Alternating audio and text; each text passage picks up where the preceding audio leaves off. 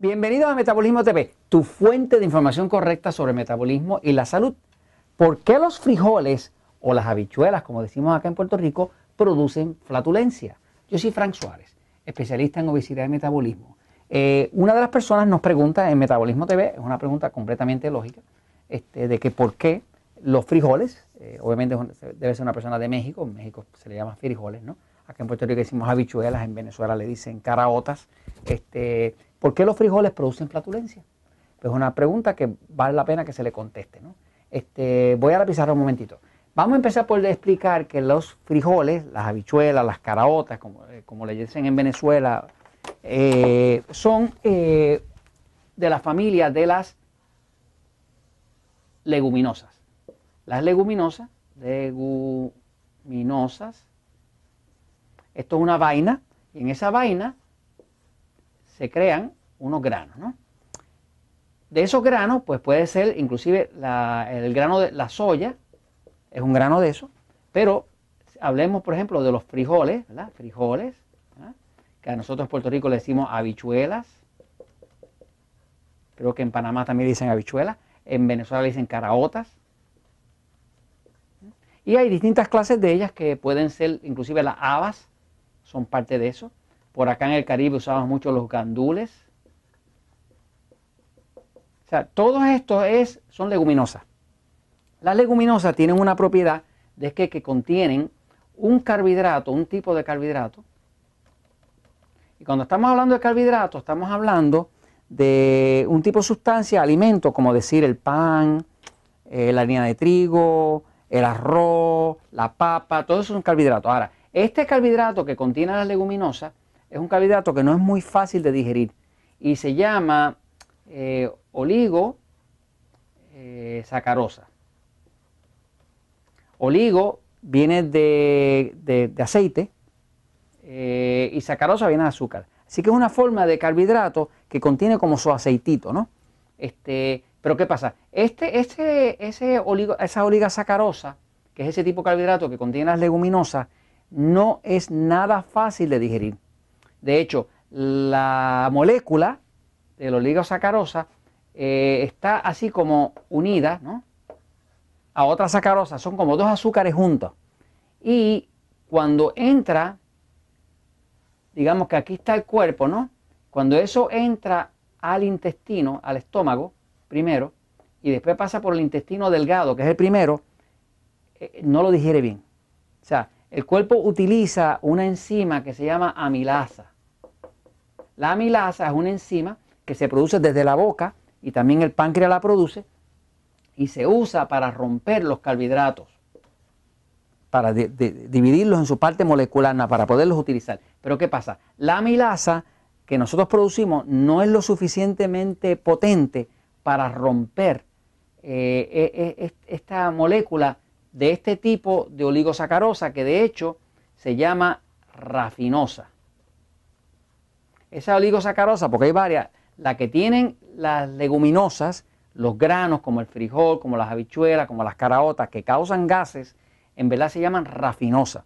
La rafinosa es un tipo de carbohidrato muy difícil de digerir. ¿Qué pasa? Cuando eso entra al cuerpo, usted digamos se come unos frijoles, unas habichuelas, Acá en Puerto Rico la comida más típica pues es el arroz con habichuelas, el arroz con frijoles. Un puertorriqueño no consideraría que comió comida si usted no le dio arroz con habichuelas. Inclusive si va a Costa Rica, pues allá el casado, este, eh, eh, pues sin eso, pues no, se llama gallo pinto, ¿es cómo se llama? Gallo pinto. Gallo pinto, esa, qué bueno, tan rico que es eso. ¡Wow! Dios mío. Está bien. Bueno, yo hago siempre mi dieta 3x1 y me mantengo, ¿no? Pero, pero básicamente cuando, cuando usted consume esa leguminosa, esos frijoles, ¿no? Y entran al cuerpo, pues la amilosa trata de trabajar en ello, entra al estómago, el estómago no la puede digerir bien y luego entra al intestino delgado. La mayoría de la digestión se produce en el intestino delgado, que es la primera parte del intestino. Pero ¿qué pasa? La amilosa, que es la enzima que produce el cuerpo para romper esa rafinosa, no es lo suficientemente potente. Y esa rafinosa, entonces lo que pasa es que continúa y va a llegar, digo, el intestino no es así, da una vuelta distinta, ¿no? Pero va a llegar a la parte última del intestino, que es el intestino grueso. Intestino grueso. En el intestino grueso no hay digestión. La digestión donde ocurre es en el intestino delgado, este, principalmente, y un poquitito en la otra parte que le sigue después, ¿no? Pero ya en el intestino grueso es un sistema de desecho, ¿no? Ahora, la gran mayoría de bacterias que descomponen están en el intestino grueso.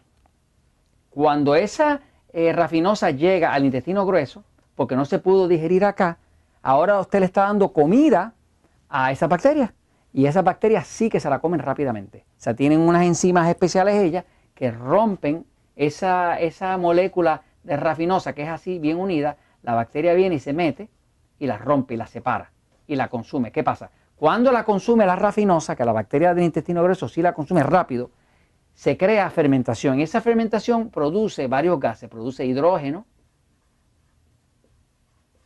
eh, produce eh, dióxido de carbono y produce gas metano.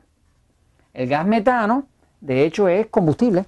Eh, hay sitios donde corren máquinas, plantas eléctricas con gas metano, a través de descomponer, digamos, las heces fecales de los cerdos. Hay plantas de, criadoras de cerdos donde recogen todas las heces fecales, las meten en un tanque, recogen el gas metano que producen las bacterias y con eso corren una planta eléctrica para correr la finca, ¿no? Así que básicamente cuando usted está comiendo leguminosas, pues está comiendo eh, una cantidad de rafinosa. La rafinosa no se digiere, como no se digiere bien, le da alimento a las bacterias que están en la parte de abajo, eh, en el intestino grueso, y eso pega a hacer toda esa fermentación que produce los gases, ¿no? Ahora, quiero decirle también que tiene mucho que ver esto, cuántos gases, hay personas que comen frijoles y no tienen casi gases, pero hay otros que tienen gases instantáneos. ¿Qué pasa? Dentro del intestino hay más de 500 tipos de bacterias distintas. ¿Qué pasa? El intestino es como si fuera un bosque.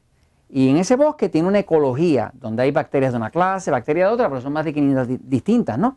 Eh, ¿qué, pasa? Todo el mundo no tiene el intestino igual, ni tiene la misma combinación de bacterias allá adentro. Tiene que ver con lo que usted come. Por ejemplo, si usted ha tenido eh, mucho uso de antibióticos, los antibióticos pues son una ventaja porque matan las bacterias malas, pero también matan las buenas. Y la flora intestinal de una persona cambia mucho cuando usa antibióticos. ¿no? Muchas veces queda con un grupo de bacterias que son más resistentes a los antibióticos, pero que son también las bacterias que más eh, fermentación hacen. ¿no? Así que eh, dependiendo de cómo esté su flora intestinal, va a ser la cantidad de flatulencia y de gases que usted va a tener cuando se consuma sus frijoles o sus habichuelas. Pues, y esto se lo comento, pues, porque la verdad siempre triunfa.